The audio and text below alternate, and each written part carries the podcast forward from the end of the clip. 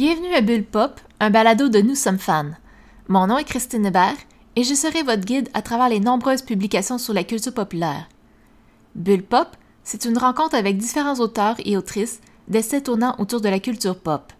Ensemble, nous discuterons de nos passions, mais aussi de nos méthodes de recherche et d'écriture.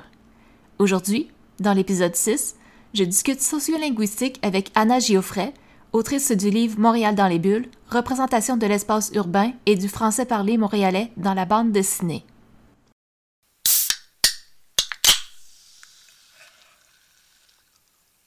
Aujourd'hui, à Bulle Pop, nous recevons Anne Giofray, qui est professeure adjointe au département de langue et culture moderne et française à l'Université de Gênes en Italie. Elle est également membre internationale du Centre de recherche interdisciplinaire en études montréalaises de l'Université McGill. Bonjour Anne. Bonjour. Ça va bien? Oui, j'avais dit Anne, mais c'est Anna, excusez. Anna, en fait. Oui, c'est Anna, c'est ça. Ça va bien? Très bien, merci. Oui, euh, c'est ça. Comme je disais dans la présentation, tu es professeure adjointe euh, en département de langue et culture moderne et tu enseignes la langue, la langue euh, française étrangère, la traduction et la sociolinguistique. D'où vient ta passion pour ces domaines? Alors, disons que moi, je suis d'origine française, donc même si je suis née, j'ai toujours vécu en Italie, donc il y a une partie de mon, comment dire, de mon attachement familial qui est là. Euh, j'avais en fait fait des études d'anglais, mais finalement, euh, ce qui s'est passé, c'est que quand j'ai fini mes études, je voulais partir à l'étranger, donc j'ai demandé des bourses pour l'étranger, et j'avais demandé deux bourses dans des pays anglophones et une bourse euh, au Québec. C'est le Québec qui m'a donné la bourse. Et donc, je suis partie faire mes études à Montréal, à l'Université du Québec à Montréal, et puis j'ai commencé un doctorat en études québécoises à l'Université de Bologne en Italie. Euh, et c'est là que tout a commencé. Donc, euh, j'ai toujours été euh, intéressée et orientée vers le Québec. Et après, je me suis intéressée donc à des questions, à la sociolinguistique, parce que bah, finalement, c'est quelque chose qui me passionne, l'aspect social de la langue, donc la relation entre la langue et la société. Et je trouve que de ce point de vue-là, le Québec, c'est une réalité merveilleuse parce que il y a cette euh, cette politique linguistique tellement intéressante et cette euh, continuation du développement de la langue française depuis des siècles qui est euh, tout à fait extraordinaire. Donc, je trouve que c'est un terrain de recherche vraiment passionnant, le Québec. Est-ce que tu pourrais me dire quelques mots sur justement le développement de la langue française au Québec au fil des années? Oui, bien sûr. Alors, c'est difficile à résumer, mais euh, je vais quand même essayer. Donc, euh, euh, disons que depuis, disons, ce qu'on appelle la conquête de la part des Anglais, le Québec se trouve dans une situation de minorité linguistique au sein du Canada. ce qui est vrai aussi évidemment pour d'autres communautés francophones au Canada que je ne veux pas oublier, mais sur lesquelles j'ai moins travaillé, donc je peux moins m'exprimer, mais je pense notamment à l'Acadie et aux franco-ontariens. Euh, donc, euh, le Québec, qui se trouvait donc dans une situation de, minorité linguistique euh, à l'échelle du Canada, mais en situation de majorité linguistique au sein de la province, donc il a mis en œuvre toute une série de mesures qui ont permis non seulement la survie de la langue française, mais aussi son développement. Donc, il suffit de penser à des institutions comme l'Office québécois de la langue française, par exemple, qui a développé euh, une politique active, euh, vraiment proactive de proposition d'équivalent euh, pour les terminologies et à toutes les lois qui ont été votées au fil des années, par, au fil des décennies par le gouvernement pour justement mettre, disons, en sécurité la langue française. Bon, ce n'est jamais quelque chose d'acquis pour autant, mais je trouve que c'est vraiment intéressant.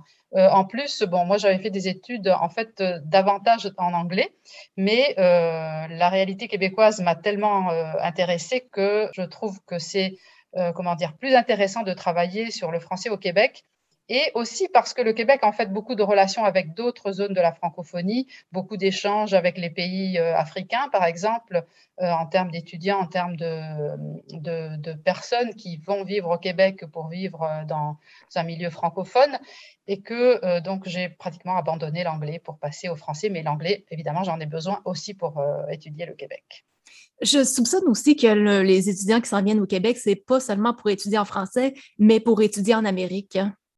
Bien sûr, c'est sûr que c'est aussi une motivation, euh, mais étudier en Amérique en français, c'est aussi peut-être euh, très intéressant et ça fait un mélange euh, linguistique et culturel qui ouvre beaucoup de possibilités. Hum.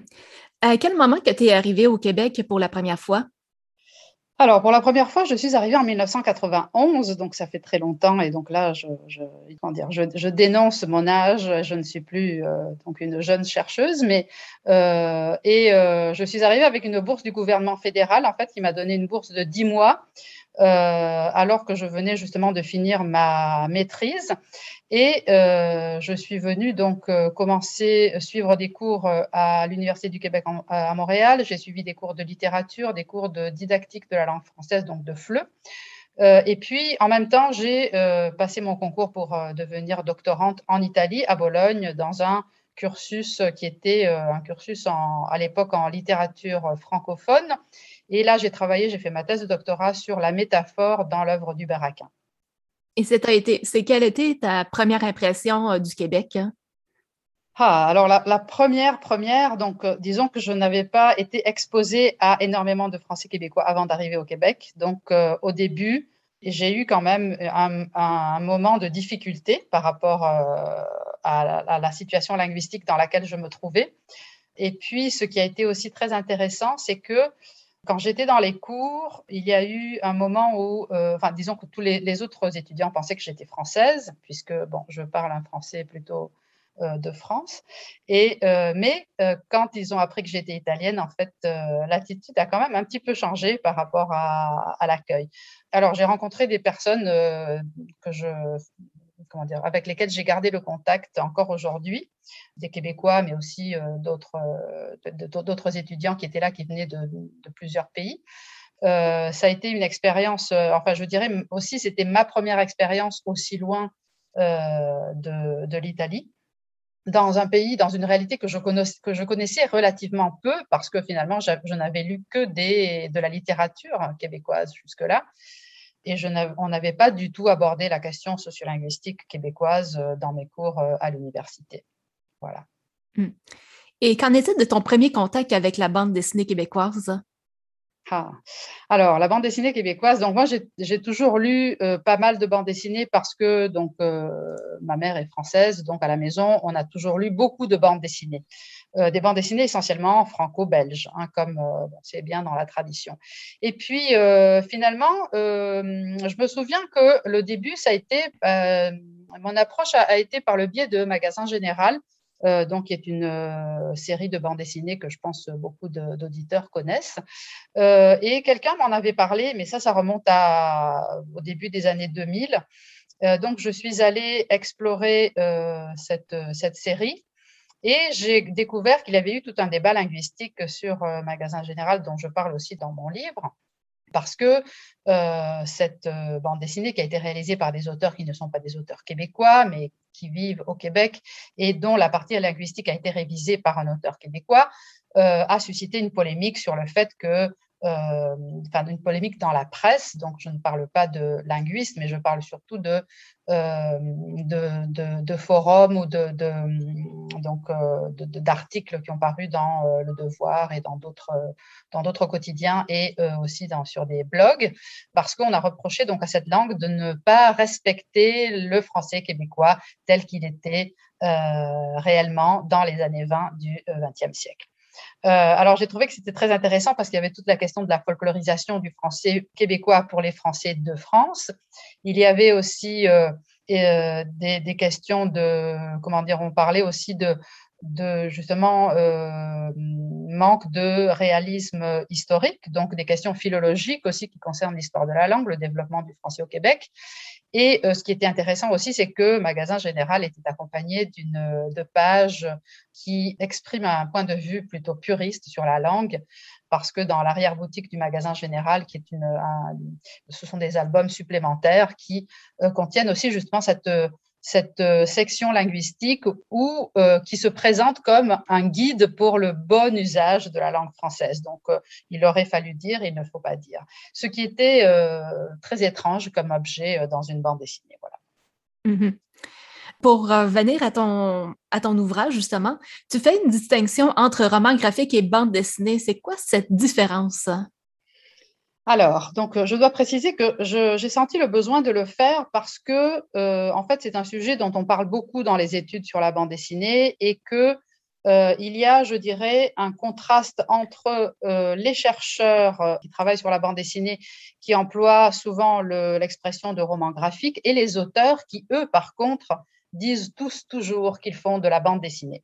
Alors, la différence, en fait, comme je l'explique, c'est une différence essentiellement commerciale, hein, puisque le roman graphique, c'est en fait une étiquette, hein, ce n'est pas un genre, ce n'est pas un médium, ce c'est difficile à définir, mais c'est vraiment une étiquette commerciale qui a permis de distinguer, disons, la bande dessinée sérieuse, hein, la bande dessinée pour adultes, la bande dessinée profonde, la bande dessinée d'auteur, on peut l'appeler de différentes manières, et qui a eu beaucoup de succès au début dans le milieu anglo-américain, puisque la bande dessinée, et bon, tout le monde le sait, en anglais ça s'appelle des comics, et donc l'emplacement de, euh, des bandes dessinées, des albums dans les magasins, dans les librairies, était euh, souvent dans des sections plutôt euh, réservées à l'humour. Hmm.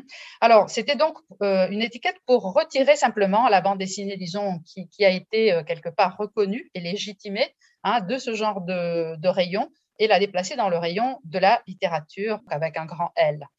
Euh, mais finalement, c'est parfois très difficile. Donc, en fait, pour euh, distinguer, disons, ce qu'on appellerait une bande dessinée, disons, normale d'un roman graphique, il faut utiliser plusieurs paramètres et c'est très difficile parfois de distinguer et d'autant plus que les auteurs ne souhaitent pas faire la distinction, eux. Ils se réclament tous de la bande dessinée qui est un médium euh, et qui inclut tous les différents types de, de, de réalisations. Dans ton analyse, tu as choisi principalement dans ton corpus des bandes dessinées qui sont réalisées par des jeunes auteurs montréalais. Pourquoi? Alors, l'idée, euh, disons que ce travail, en fait, euh, bon, il est, il est né, euh, il s'est développé progressivement dans le temps parce que ça fait plusieurs années que je travaille sur ce, sur ce projet. alors, pourquoi j'ai choisi les auteurs montréalais? Parce que j'avais, ce que je voulais faire, c'était d'analyser non pas le français québécois en général, mais je voulais vraiment me concentrer sur une génération. Euh, en fait, ce sont des auteurs qui sont tous nés entre 72 et 91, et sur une période donc de publication, c'est-à-dire les années essentiellement entre 2010 et 2015, et sur un lieu précis parce que le français québécois, contrairement bon, à ce que la plupart des, des locuteurs français ou francophones non québécois pensent, ce n'est pas un objet homogène, mais bien sûr, c'est un objet qui, à l'intérieur, a des variations. Des variations euh, dans l'espace, des variations dans le temps, des variations aussi selon euh, la situation de communication, etc. Et donc, je voulais vraiment me concentrer sur Montréal. Euh, c'est aussi en lien avec ce que tu viens de mentionner tout à l'heure, c'est que je fais partie de ce centre de recherche en études montréalaises. Et donc, ce qui m'intéresse beaucoup, c'est vraiment le français tel qu'il est parlé à Montréal. Même si, bon, évidemment, la bande dessinée est une représentation écrite de l'oral, donc ce n'est pas vraiment du français parlé, mais c'est intéressant de voir aussi comment ce français est représenté dans les bandes dessinées. Et en quoi le français montréalais se distingue des autres variations québécoises? Euh, alors, je dirais que du point de vue de, euh, disons, de sa nature, il y a des particularités, des spécificités euh, phonétique, donc dans la prononciation. Il y a des spécificités lexicales et il y a des spécificités notamment en ce qui concerne l'emploi des anglicismes. Par exemple, nous savons que il y a des lieux où le locuteur francophone est davantage exposé euh, à un contact avec l'anglophonie que dans d'autres. Et Montréal est le lieu où euh, cela se passe de façon plus visible. Il y a aussi euh, une autre différence en termes d'études, c'est que le français montréalais est le français le plus étudié en termes de sociolinguistique, c'est-à-dire c'est celui euh, sur lequel on a déjà recueilli euh, deux corpus. il y a un autre qui est en train de se faire.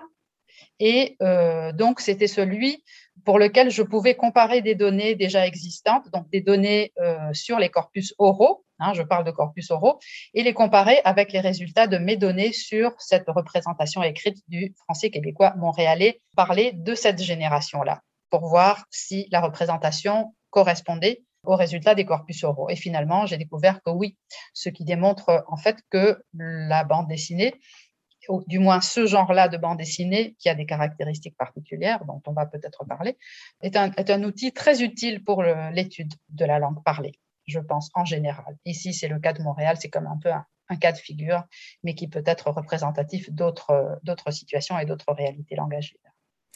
Euh, tu parlais justement de ta base de données. Si je, me rappelle bien, tu as transcrit euh, ce qui était seulement les dialogues dans les bulles et tu as analysé ça justement avec le corpus, euh, disons, le corpus oral qui est déjà, déjà traité. ça t'a pris combien de temps à rassembler tout ça? Oula, ça m'a pris des années parce que donc j'ai fait une transcription manuelle parce que évidemment on ne peut pas scanner les bandes dessinées, c'est impossible. Enfin, on peut les scanner, mais ça ne donne pas évidemment un résultat textuel.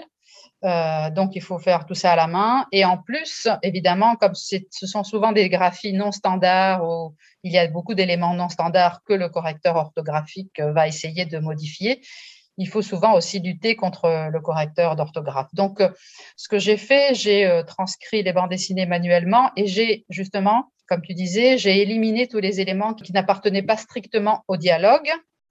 J'ai aussi éliminé euh, toutes les répliques, disons, qui étaient prononcées par des personnages qui ne correspondaient pas au personnage du jeune montréalais, disons.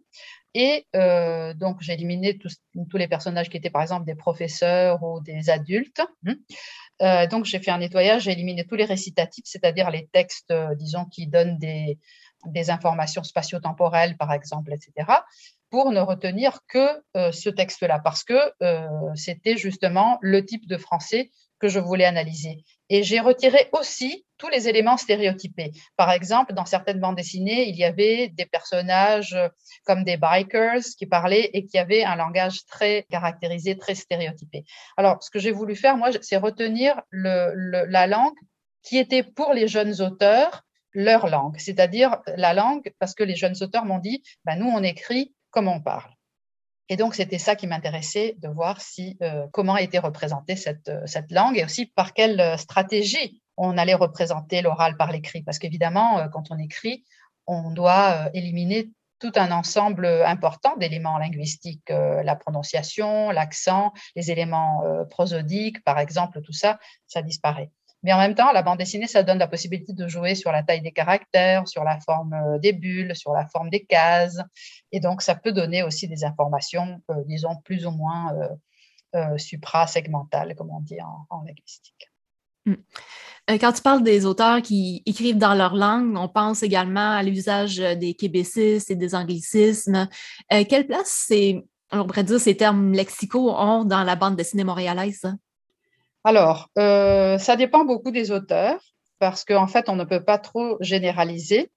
D'abord, je dois dire que tous les auteurs qui sont dans mon corpus euh, m'ont dit à un moment ou à un autre, quand je leur ai posé la question de savoir quelle était la langue qu'ils utilisaient, ils m'ont dit c'est la langue qu'on parle. Bon, après, évidemment, on va faire des choix parce que c'est quand même euh, du texte écrit, c'est quand même une sélection. donc, je dois dire que du point de vue lexical, alors des québécismes, il y en a partout, mais euh, il y en a euh, beaucoup dans certains albums et beaucoup moins dans d'autres. Alors évidemment, il y a des, euh, des, facteurs qui favorisent la présence des québécismes. Alors, par exemple, on peut dire que dans les bandes dessinées de type humoristique, et je parle là de bandes dessinées aussi qui ne sont pas dans mon corpus, comme par exemple Motel Galactique. Motel Galactique est une série de trois volumes, de, trois albums, qui est une série, euh, comment dire, qui est une dystopie comique euh, qui parle aussi beaucoup de la politique québécoise. Et là, c'est peut-être la plus marquée du point de vue lexical. Et c'est d'ailleurs la série, quand je demandais, est-ce que vous avez des bandes dessinées québécoises dans les librairies? On s'empressait justement de me donner vraiment quelque chose de très marqué. Mais je l'ai exclue de mon corpus justement parce qu'elle est trop... Euh, c'est vraiment, on fait de l'humour en utilisant beaucoup de français québécois. Euh, beaucoup de lexique surtout. Hein. Euh, par contre, il y a d'autres bandes dessinées qui sont beaucoup moins marquées du point de vue lexical, mais qui sont marquées quand même du point de vue syntaxique, par exemple en utilisant euh, les formes interrogatives avec la particule su ou des formes interrogatives, des questions indirectes qui sont calquées sur la forme de l'interrogatif direct, etc.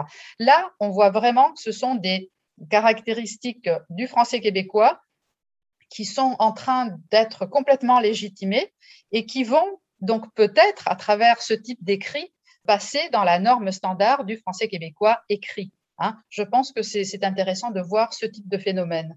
Et, ça, justement, on le voit dans les bandes dessinées qui sont moins marquées du point de vue lexical, qui utilisent moins de, de québécisme.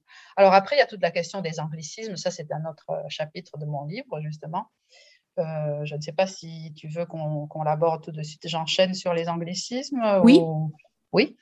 Alors, le travail que j'ai fait sur les, sur les, anglicismes, je suis allée voir euh, d'abord euh, s'il y en avait, et je peux dire qu'il y en a. Enfin, la présence de l'anglais, elle est, elle est importante à plusieurs niveaux. C'est-à-dire, bon, alors il y, a, il y a des anglicismes qui sont complètement intégrés dans le français québécois, je dirais plutôt familier, comme euh, chum ou comme tune ou comme, enfin, tune plutôt. Oui, tune. tune.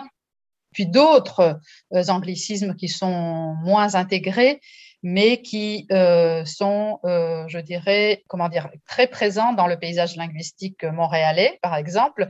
Et euh, finalement, il y a aussi des bandes dessinées qui utilisent aussi le phénomène de l'alternance codique, c'est-à-dire des personnages ou des échanges qui se font une partie en anglais et une partie en français. Alors évidemment, le français est toujours dominant, euh, la présence de l'anglais permet de caractériser, par exemple, certains personnages, donc de bien montrer qu'à Montréal, il y a aussi des anglophones qui existent dans le paysage linguistique.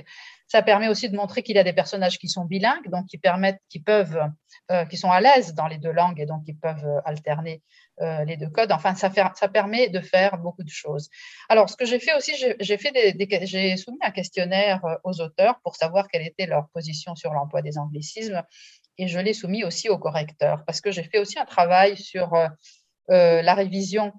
Euh, bon, évidemment, pour la bande dessinée, comme pour toute production littéraire, il y a une révision qui est faite par des correcteurs qui vont sanctionner, qui a, qui a, été faite d'ailleurs aussi sur mon livre, où il a fallu que je lutte pour conserver certaines formes qui étaient considérées comme des anglicismes ou certains anglicismes qui étaient vraiment nécessaires. Hein, par exemple, gentrification, je trouve que c'est vraiment importante parce que c'est difficile de le dire autrement, mhm. euh, même s'il est adapté morphologiquement à la langue française, etc. Mais ça n'est pas toujours apprécié. Bon, bref, euh, finalement, ce que j'ai pu constater, c'est que les correcteurs euh, vont identifier les anglicismes, bon, sauf les anglicismes très courants. Je disais comme tout à l'heure euh, chum, par exemple. Évidemment, personne ne va dire euh, il ne faut pas utiliser chum, il faut utiliser ami. Ça n'a pas de sens parce que évidemment, ça ne fait pas partie de la manière de comment dire de, du sociolecte du, du, du, du Montréalais, du jeune Montréalais ni du québécois d'ailleurs, mais bon. Donc, ils vont identifier, ils vont souvent suggérer une alternative, surtout quand ce sont des anglicismes qui ne sont pas détectables parce que ce ne sont pas des anglicismes formels, comme par exemple le mot pratique pour dire répétition, par exemple, ou pour dire exercice. Hein. Euh, donc, les, correcteurs vont les signaler. Après, les auteurs peuvent décider ou non s'ils vont les laisser euh, les conserver dans leur texte. Et euh, ce qui a été très intéressant aussi, c'était de comparer les anglicismes avec les sacres. Et là, j'ai vraiment eu l'impression que euh, c'est une différence euh, générationnelle, beaucoup pour les jeunes Montréalais. Euh, c'est-à-dire que beaucoup d'auteurs m'ont dit bah, les anglicismes, on, les utilise parce que ça fait partie de la langue de notre génération, alors que les sacres, ça fait plutôt partie de la langue d'une autre génération, d'une génération un peu plus âgée.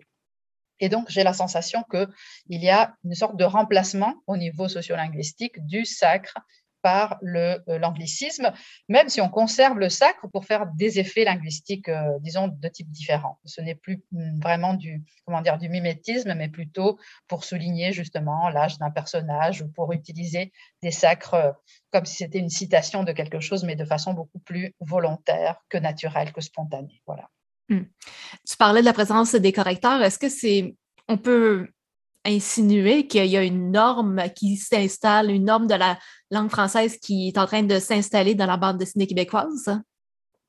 Alors, euh, c'est peut-être aller très loin, mais disons que moi, ce qui m'intéressait de voir, alors les correcteurs, ce sont des correcteurs qui travaillent euh, beaucoup pour le gouvernement et pour les maisons, d'édition. Donc, ce ne sont pas des correcteurs spécifiques aux maisons d'édition euh, de bande dessinée.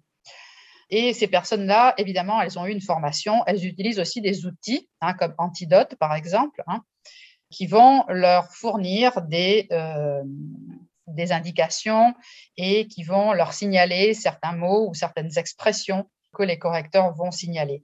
Toutefois, ce que j'ai pu, hum, comment dire, ressentir sans en avoir vraiment les preuves, je pense qu'il va falloir attendre et refaire cette étude dans quelques années pour voir comment ça se passe, c'est qu'il y a quelque part une plus grande tolérance dans la bande dessinée que dans, par exemple, d'autres genres, bien sûr, les textes, les essais, bien sûr, mais même peut-être dans la littérature, sauf dans une littérature qui veut vraiment reproduire le français parlé au Québec, à Montréal, etc et que donc euh, ce passage de l'oral à l'écrit se fait plus facilement, si on veut, c'est-à-dire qu'on va trouver dans la bande dessinée beaucoup plus facilement des expressions euh, qui sont caractéristiques du français parlé informel. Hein, parce que, bon, évidemment, c'est ça qui m'intéressait ce n'était pas de, reprendre des conversations qui se passeraient entre professeurs d'université euh, dans des contextes euh, contrôlés, hein, euh, mais c'est de voir la langue parlée informelle des jeunes montréalais.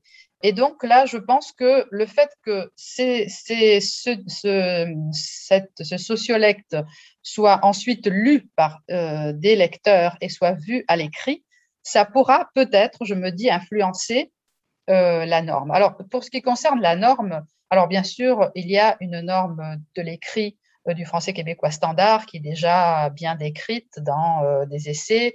Il y a aussi le dictionnaire Usito, qui est un outil phénoménal qui est peut-être, moi je dirais, un des, outils, un des meilleurs outils que nous avons pour le français en général, parce que même le grand dictionnaire, le trésor de la langue française, n'est plus mis à jour depuis des années. Donc, en fait, Usito, c'est un outil euh, magnifique. Et donc, euh, cette norme du français standard, disons, euh, en, usage au Québec, comme le disent les auteurs d'Usito, est déjà bien décrite. Alors, pour l'oral, c'est un peu plus compliqué parce qu'évidemment, pour l'oral, il est plus difficile à, décrire, il est plus sensible aux différentes variations. Il y a beaucoup d'éléments qui viennent se rajouter, justement l'élément phonétique, etc. Donc, je pense que travailler sur de l'écrit qui représente l'oral, c'est une bonne stratégie qui euh, euh, simplifie l'analyse et qui permet aussi de voir ce qui est fixé, c'est-à-dire ce que, alors si moi je veux écrire quelque chose et faire parler un personnage comme je parle, euh, en étant jeune montréalais par exemple, je vais sélectionner un ensemble, de, traits que je vais représenter dans ce que j'écris. Et c'est là qu'on voit que justement le tu interrogatif ou l'interrogative euh, indirect calqué sur l'indirect, ce sont des structures syntaxiques qui sont en train de s'implanter beaucoup dans la langue et que c'est là qu'on va voir peut-être des changements linguistiques. Hum, il y a une section qui m'avait fascinée, c'est que je pense à l'influence euh, justement de la communauté anglophone sur euh, les auteurs, parce que évidemment, les auteurs de bande dessinée, ils se croisent euh, à travers différents réseaux. Est-ce que ce serait ce genre de réseau-là qui pourrait influencer justement la, langue, euh, la langue française écrite, la langue française orale hein, dans la bande dessinée? Alors, il faut dire que, alors c'est vrai que Montréal est un lieu où la communauté des auteurs de BD francophones et anglophones se rencontrent, même si il n'y a pas eu encore, je dirais, de fusion entre ces deux communautés. Alors, il y a certains auteurs francophones qui fréquentent beaucoup la communauté anglophone parce qu'ils se trouvent dans, euh, ils publient par exemple chez Drone Quarterly, ou euh, donc il y a des occasions de rencontres. Euh, on pourrait dire la même chose aussi peut-être dans le domaine de la musique parce que euh, ce sont des, des, communautés qui se, bah, qui, se côtoient dans un même espace, euh, espace euh, comment dire, de vie et espace linguistique, espace comment dire, sur la même scène, voilà, on pourrait dire. Mais en même temps, je pense qu'il n'y a pas vraiment un mélange très, très profond entre les deux communautés. Alors, il y a eu des occasions pendant lesquelles ces, auteurs se sont mélangés. Je pense aux 48 heures de la bande dessinée de Montréal, où justement pour faire, euh, le, but c'était de produire en 48 heures euh, un, petit journal de bande dessinée. Et là, il y avait des tandems qui étaient créés. Et souvent, c'était un francophone ou une francophone et un anglophone ou une anglophone. Et donc, ça permettait de travailler ensemble. Mais euh, finalement, les deux marchés aussi sont assez distincts. Alors, il y a justement donc des cas de, de rencontres. je pense que c'est peut-être davantage une question générationnelle, c'est-à-dire que depuis, euh, à partir de ce que j'ai pu comprendre, il y a aujourd'hui chez les jeunes montréalais davantage une tendance à se à, côtoyer et à fréquenter et à échanger avec les euh, l'autre communauté. Donc les francophones et les anglophones ne sont plus aussi non plus aussi non plus des vies aussi séparées qu'autrefois et je pense même à, il n'y a pas très longtemps. Euh, ce qui Alors, évidemment, c'est très intéressant à observer d'un point de vue linguistique. ça comporte bien sûr des dangers. Et ce qui se passe aujourd'hui, c'est que depuis 2015, il y a eu beaucoup de maisons d'édition, enfin des maisons d'édition francophones qui ont commencé à traduire en anglais les bandes dessinées québécoises et à les publier. Et là, je vois la possibilité d'un danger dans la mesure où il y a des auteurs francophones qui s'auto-traduisent en anglais, donc qui maîtrisent parfaitement la langue anglaise. Je pense notamment à des auteurs qui viennent de l'Outaouais et donc euh, qui ont par exemple été formés euh, à l'Université du Québec en Outaouais, euh, à l'école de l'image, et qui ont vécu, ont grandi dans un milieu qui était immergé dans une culture anglophone. Et je me dis que si, cette, si les bandes dessinées québécoises arrivent à avoir un certain succès à percer le marché anglophone, donc canadien, peut-être même états-unien, alors là, ça risque de provoquer une sorte de, peut-être d'encourager les, auteurs, pourquoi pas, à écrire directement en anglais, puisque le marché est immense par rapport au marché québécois. Bon, c'est vrai aussi que le Québec donne, euh, la province donne beaucoup de subventions pour les publications, donc il y a une aide qui est fournie aux auteurs, parce qu'évidemment, avec ce petit marché, euh, on ne pourrait pas survivre, d'autant plus que la France, euh, enfin, le marché franco-belge n'est pas toujours aussi ouvert qu'on le souhaiterait aux auteurs québécois quelquefois, mais pas hmm. autant qu'ils le méritent, je crois. Donc, le danger, ce serait que les auteurs euh, passeraient directement à la publication en anglais plutôt qu'au français. Oui. Si, euh, Alors, évidemment, ce n'est pas aussi simple que ça paraît parce que, par exemple, si, tu prends euh, un anglicisme en français québécois, ça n'a pas du tout. Enfin, c'est compliqué de, traduire un anglicisme en anglais. Hein ça paraît simple, mais si on le, si on le laisse tel quel, l'effet que ça va donner, ça va être complètement différent.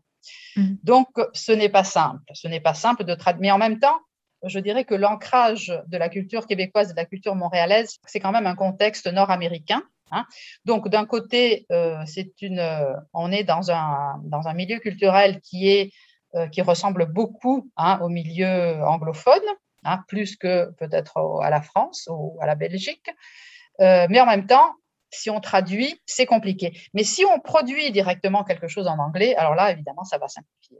Sauf que, sauf que évidemment, il faut avoir encore cette sensibilité linguistique. Donc, si je veux écrire, euh, je ne sais pas, une bande dessinée autobiographique comme celles euh, qui sont dans mon corpus, qui sont pour la plupart des histoires qui racontent toujours une partie de l'auteur ou de l'auteur, comment est-ce que je vais rendre cette cette qualité linguistique euh, de, français montréalais, comment est-ce que je vais la transposer dans un milieu anglophone que peut-être je ne connais pas aussi bien? Donc, est-ce que les auteurs vont être capables de faire cette, d'avoir cette démarche, ou est-ce que le milieu euh, anglophone, pourrait être intéressé justement par cette trace de par cette euh, québécité de la bande dessinée traduite en anglais. Donc tout ça, c'est à voir parce que c'est quelque chose qui est en train de se produire là exactement en ce moment.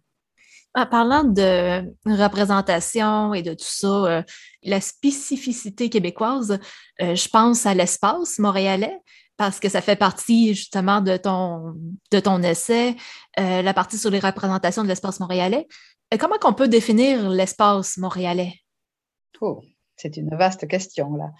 Alors évidemment, hum, dans la bande dessinée, euh, il y a plusieurs stratégies hein, pour euh, représenter l'espace montréalais. Alors je ne pense pas que je vais vraiment le définir parce que je pense que c'est au-delà vraiment de mes compétences. Mais ce que je peux vous raconter, c'est à, toi Christine et euh, aux auditeurs, c'est comment la bande dessinée en général et comment la bande dessinée montréalaise essaye de représenter cet espace plutôt réussit à représenter cet espace.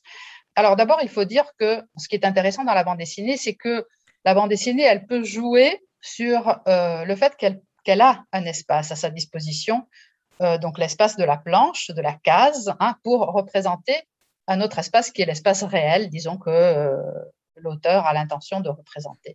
Donc, et puis ça permet aussi, contrairement à la photo, hein, ça permet vraiment de sélectionner des éléments. C'est-à-dire, je ne vais pas, la photo va pas recouper hein, un espace dans la réalité pour le reproduire, euh, va découper un espace et euh, la bande dessinée va au contraire pouvoir euh, manipuler cet espace de plusieurs manières. Alors, ce que j'ai donc du point de vue de cette, de cette question de la représentation, j'ai beaucoup travaillé sur un album qui s'appelle La guerre des rues et des maisons de Sophie Yano, qui est par exemple un exemple de auteur états-unienne qui est venue travailler à Montréal et qui a travaillé beaucoup avec les francophones. Par exemple, ça a été un, exemple de, contact très étroit.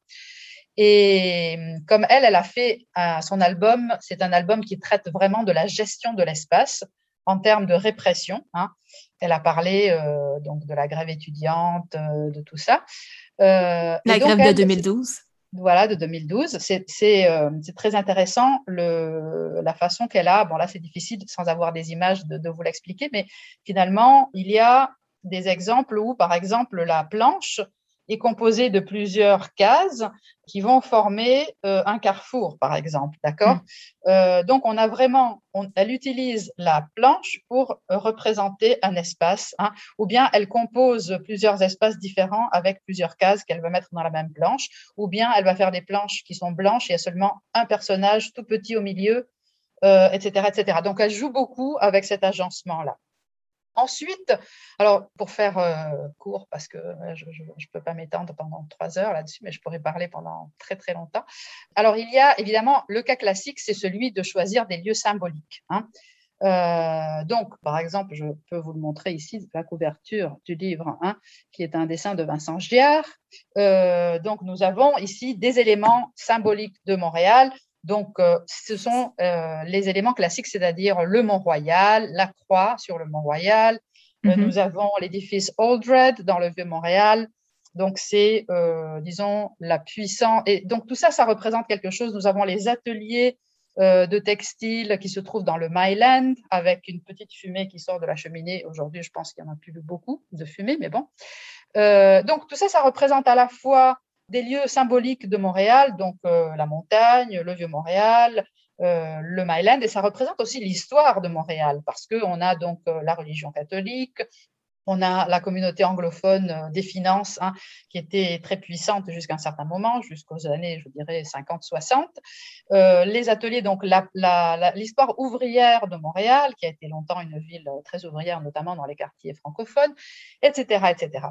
Euh, donc, ah, bon, après, évidemment, il y a beaucoup d'exemples de, d'emploi des lieux symboliques. le euh, euh, Michel Rabagliati qui utilise énormément de lieux symboliques, lui, euh, le stade olympique par exemple, entre autres. Hein. Ça, c'est une manière classique et donc on voit vraiment qu'il y a des éléments qui sont très symboliques de, Montréal et qui évoquent tout de suite l'image de Montréal. le jardin botanique, bon, etc. Et puis, alors après, ce que j'ai analysé, je, je, suis allée voir aussi la question de la banlieue parce que c'est très intéressant aussi de voir euh, quelle est euh, la représentation de la banlieue montréalaise. Et je trouve que dans le cas de Montréal, bon, d'abord, Montréal, c'est une île, ce qui donne déjà, euh, comment dire, on, se représente Montréal comme une île qui est divisée en deux verticalement par le boulevard Saint-Laurent, disons nord-sud. En fait, c'est pas du tout nord-sud, c'est un, un axe qui est très déplacé. Mais il y a des représentations très claires comme ça, d'un espace qui est très délimité, qui a donc euh, traditionnellement le boulevard Saint-Laurent, c'était aussi l'axe qui divisait les anglophones des francophones euh, dans les représentations euh, sociolinguistiques. Hein. donc, il y a des représentations spatiales qui ont aussi un ancrage sociolinguistique très fort hein, et qui restent encore, même si, disons, la réalité ne correspond plus beaucoup à ce genre de représentation. et puis, donc, autour, il y a la banlieue. Donc, la banlieue, qu'est-ce que c'est? Et ce qui est spécifique à Montréal, c'est que euh, la banlieue, euh, alors il y a deux spécificités au moins. D'une part, c'est que la banlieue, elle correspond à ce qui est à l'extérieur de l'île, mais il y a aussi des banlieues à l'intérieur de l'île, même au centre de l'île. Hein. Donc, il y a des zones qui sont marginalisées pour des raisons euh, socio-économiques, ou qui l'étaient, qui l'ont été pendant longtemps. Il y a des zones qui sont marginalisées parce qu'elles ont choisi de ne pas appartenir à la municipalité de Montréal. Euh, donc des zones euh, très cossues et des zones euh, au contraire très populaires.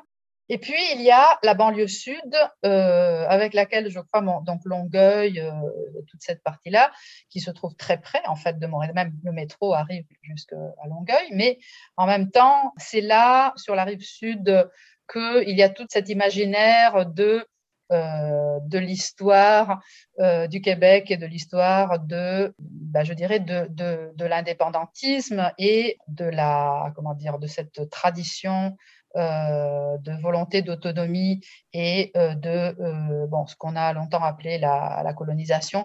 Bon, maintenant et aujourd'hui, il y a des polémiques là-dessus, je sais bien, mais disons cette domination, disons, de, des, anglophones sur les francophones. Donc tout ça, ça, contribue à créer un imaginaire de la banlieue qui est très particulier, je pense, à Montréal en tant que ville nord-américaine, qui a des caractéristiques nord-américaines, donc le périurbain, le suburbain, tout ça sont là. Mais finalement, il y a aussi des... Ce n'est pas très net. Hein. On ne sait pas très bien où commence cette banlieue, où est-ce qu'elle finit, et euh, aussi quelles sont les, associations euh, de l'imaginaire qui s'y rattachent. Hmm.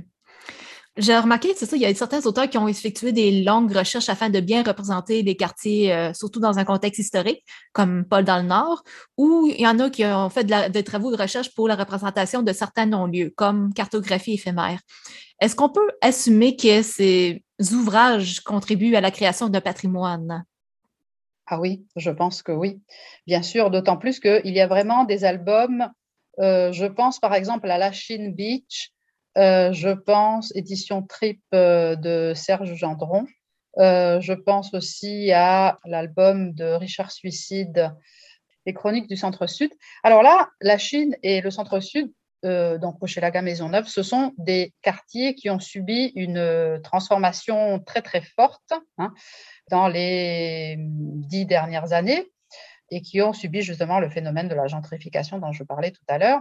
Et donc, ce sont des albums qui vont euh, comment dire, photographier, mais en le transposant, bien sûr, de façon créative, hein, euh, des états, des situations de ces quartiers qui, probablement très bientôt, auront acquis une physionomie complètement différente. Donc, je pense que oui, que c'est vraiment un travail de, fixation de la mémoire des lieux aussi qui se fait à travers les bandes dessinées parce qu'il y a évidemment la langue, mais il y a aussi beaucoup euh, le dessin et l'image qui vont contribuer à ce genre de choses. Alors, cartographie éphémère, c'est un projet très intéressant. Euh, ce n'est pas vraiment une bande dessinée, euh, mais c'est le projet d'une artiste qui a travaillé sur des, sur des sortes de terrains, sur des terrains vagues qui se trouvent à l'intérieur de Montréal et qui les a cartographiés justement. Alors, le terrain vague, c'est un espace éphémère par définition. Euh, c'est Dominique Ferraton, l'artiste, qui a fait ça. Et donc, je pense que ça, c'est aussi précieux parce que bientôt, ces, terrains vagues euh, probablement n'existeront plus. Hmm. Et parlant justement de travail de recherche, de votre côté, comment vous, tu t'es pris pour rédiger ton essai? Alors, euh, en fait, j'ai, comme dans la plupart des cas de, ce genre de, de travail, donc j'ai commencé justement par l'étude sur Magasin Général, qui a été le déclencheur de toute cette, euh, analyse. Et puis, donc, j'ai au fur et à mesure écrit des, des, essais qui sont allés constituer les chapitres de, ce, de cet ouvrage, même si je les ai beaucoup retravaillés, parce qu'évidemment, entre les premiers qui datent de, euh, du début des années 2010, parfois, euh, jusqu'au dernier, il y a eu Ensuite, euh, beaucoup de, travail qui a été fait. J'ai élargi mon corpus, donc il a fallu que je revienne sur certaines choses. Donc finalement, j'avais deux, idées très claires. D'un côté, c'était la représentation de la langue et de l'autre, c'était la représentation de l'espace montréalais. Et donc, j'ai travaillé sur ces deux volets en analysant euh, différents aspects. Hein. Donc, pour la partie espace, je me suis concentrée d'abord justement sur euh, euh, je suis partie un petit peu de, la géographie sociale de Lefebvre, donc euh, en travaillant sur des notions comme l'espace représenté, euh, l'espace conçu, l'espace perçu. Et donc, j'ai identifié donc ces, trois types de, de bande dessinée, donc la bande dessinée qui représente les lieux, la bande dessinée qui représente l'espace, la bande dessinée qui représente des enfin, toujours des lieux, mais ce sont plutôt des lieux affectifs, hein, pour dire, donc les lieux, les lieux symboliques et les lieux affectifs et l'espace, euh, en jouant sur, les, sur la représentation de l'espace. Euh, après, j'ai regardé aussi des questions de mouvement, c'est-à-dire comment le mouvement dans l'espace va pouvoir contribuer à l'avancement du récit. Et ça, c'était le volet sur l'espace. Et puis, sur la langue, donc, j'ai, je me suis concentrée sur différents aspects de la langue, notamment le lexique, d'une part, avec une partie sur les anglicismes, et puis la morphologie et la syntaxe dans un autre volet pour lequel j'ai fait donc ces analyses euh, avec un logiciel qui s'appelle Wordsmith Tools, qu'on peut utiliser pour analyser les corpus. Voilà, à propos de corpus, je voulais ajouter aussi que je fais partie aujourd'hui d'un groupe de recherche qui est dirigé par Wim Remizen de l'Université de Sherbrooke, et on est en train de faire un énorme corpus textuel de bandes dessinées numérisées qui sera disponible quand on aura fini pour les chercheurs et en accès limité pour le grand public. Euh, donc, on aura accès à euh, un certain nombre, enfin, au texte en entier et puis un certain nombre d'extraits de planches. Et ça va permettre de faire des recherches euh, fines sur la bande dessinée. Et je pense que c'est vraiment une reconnaissance très importante pour la bande dessinée au Québec que, que l'Université de Sherbrooke est vraiment investie sur ce projet qui est un projet euh, très intéressant et qui implique le travail d'une grande équipe euh, de personnes. Euh, nous, sommes en train de travailler en, accord, en collaboration, bien sûr, avec les éditeurs, non seulement les éditeurs québécois, mais aussi les éditeurs français ou belges, chez qui certains ouvrages ont été publiés. Et c'est un corpus qui s'étend de quelle année à quelle année à peu près? Alors celui-ci, c'est un corpus qui s'étend sur toute la durée euh, de, la, de la bande dessinée québécoise, donc des origines à nos jours. Donc ça va inclure euh, les premières bandes dessinées parues dans les quotidiens euh, au début du, bah, même à la fin du, du 19e siècle jusqu'à aujourd'hui. Hmm. Est-ce que tu as une routine de recherche ou d'écriture? Hein? Parce qu'on parlait de corpus, mais je m'intéressais aussi à ta manière de faire tes recherches. Alors, j'aimerais bien avoir une routine, mais en fait, comme euh, on est toujours pris entre mille euh, choses, alors disons que le gros du travail, je l'ai fait en, j'ai pris un, semestre sabbatique en 2019 et euh, c'est là que j'ai pu me concentrer totalement sur mon projet et c'est là que j'ai pu terminer la rédaction de l'ouvrage. sinon, malheureusement, euh, surtout depuis qu'on travaille euh, à distance et en ligne, euh, on est vraiment très, très sollicité. Alors, bah, disons que normalement, on, fait de la recherche pendant le week-end. C'est triste à dire, mais c'est comme ça. Mm. Et tu fais quoi en cas de syndrome de la page blanche? Ah, ça, j'avoue que c'est un problème que je n'ai jamais eu, vraiment. Euh, je pense que euh, l'idéal, c'est, euh, bon, évidemment, ce n'est pas de l'écriture créative. Hein. Je comprends que si on fait de l'écriture créative, on a le syndrome de la page blanche. Oui, bien sûr. en termes de recherche, je pense que l'essentiel, c'est de se concentrer sur un problème précis, sur une question précise, sur une question de recherche précise, et donc de élaborer à partir de cette question. Et puis après, justement, en mettant ensemble plusieurs questions de recherche, finalement, on a avec le temps, hein, bien sûr, ça ne vient pas immédiatement, mais on va pouvoir composer un ouvrage. Alors après, une fois qu'on a le matériel, écrire l'introduction et la conclusion, c'est assez facile. Euh, l'important, c'est qu'on ait toujours très clair euh, notre question de recherche et la réponse qu'on veut chercher. Euh, est-ce que tu as un conseil que tu aimerais donner à un futur auteur d'essai?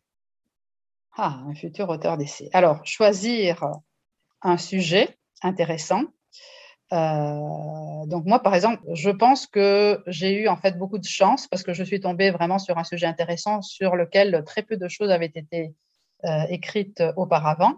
Donc chercher un sujet nouveau, c'est toujours un peu casse-gueule parce qu'on ne sait jamais si ça va aboutir quelque part ou non, mais en même temps, ça permet de, faire vraiment avancer les choses et d'aller défricher des terrains qui sont souvent inexplorés. Euh, bon, je ne veux pas dire avec ça que personne n'avait écrit sur la bande dessinée québécoise avant moi, pas du tout, mais en termes de euh, linguistique, euh, il n'y avait vraiment pas grand-chose sur la bande dessinée.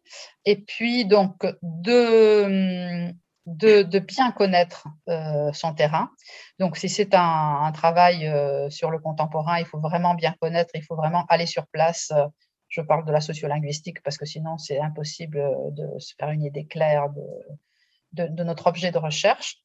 Euh, évidemment de faire le tour de la bibliographie sur la question, de rencontrer et d'échanger beaucoup avec des chercheurs qui travaillent sur les mêmes sujets, parce que ça, c'est très utile. Moi, je suis convaincue que l'intelligence collective, ça existe et que c'est vraiment utile. Et c'est ce qui nous a un peu manqué ces derniers temps, parce qu'en ligne, ça, ça, peut se faire, mais ce n'est pas la même chose.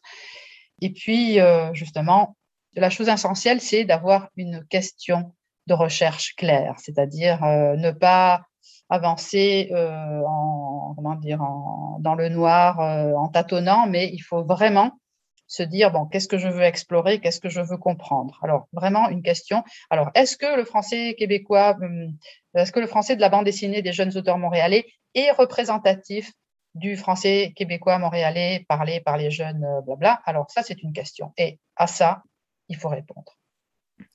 Est-ce que tu as un projet, prochain projet d'écriture sur lequel tu travailles? Alors, bon, ben, il y a le projet sur, la, sur le corpus de bande dessinée, ça c'est un gros projet. Euh, j'ai un projet d'exposition. Euh, alors, nous, allons, nous avons reçu un financement du gouvernement italien, du ministère euh, des, on appelle le ministère des biens culturels et du tourisme, pour réaliser ici à Gênes une exposition sur la représentation de la ville dans la bande dessinée en Italie et au Québec. Donc, la prochaine écriture, ça va être la rédaction du catalogue de l'exposition et des essais qui vont contribuer à, encadrer la question de la représentation de l'espace. Voilà, ça c'est mon prochain projet, plus quelques autres projets sur la représentation toujours du français québécois dans la bande dessinée. Euh, j'ai un projet de, euh, recherche sur euh, la différence dans la représentation du français dans la bande dessinée par les femmes et par les hommes, c'est-à-dire des auteurs et des auteurs, et chez les personnages féminins et chez les personnages masculins. Donc, je suis curieuse de voir comment ces, Français-là sont représentés dans la bande dessinée. Mm-hmm. Un dernier commentaire avant de clore l'entrevue?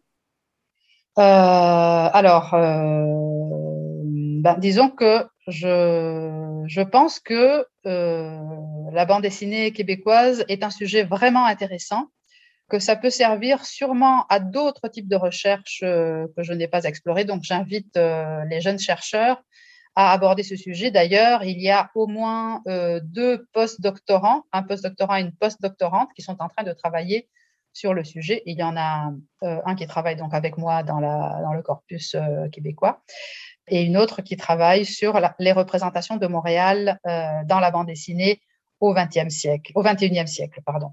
Et donc, je pense que c'est un sujet de recherche qui est en train de devenir euh, populaire parce qu'il est très intéressant et il y a encore beaucoup de choses à faire, pas seulement en sociolinguistique, mais dans le domaine de, euh, des arts euh, visuels, etc. etc. c'est un, un domaine à explorer. Mm-hmm. Ben, merci beaucoup, Anna, de, pour cette entrevue. Ben, merci, Christine.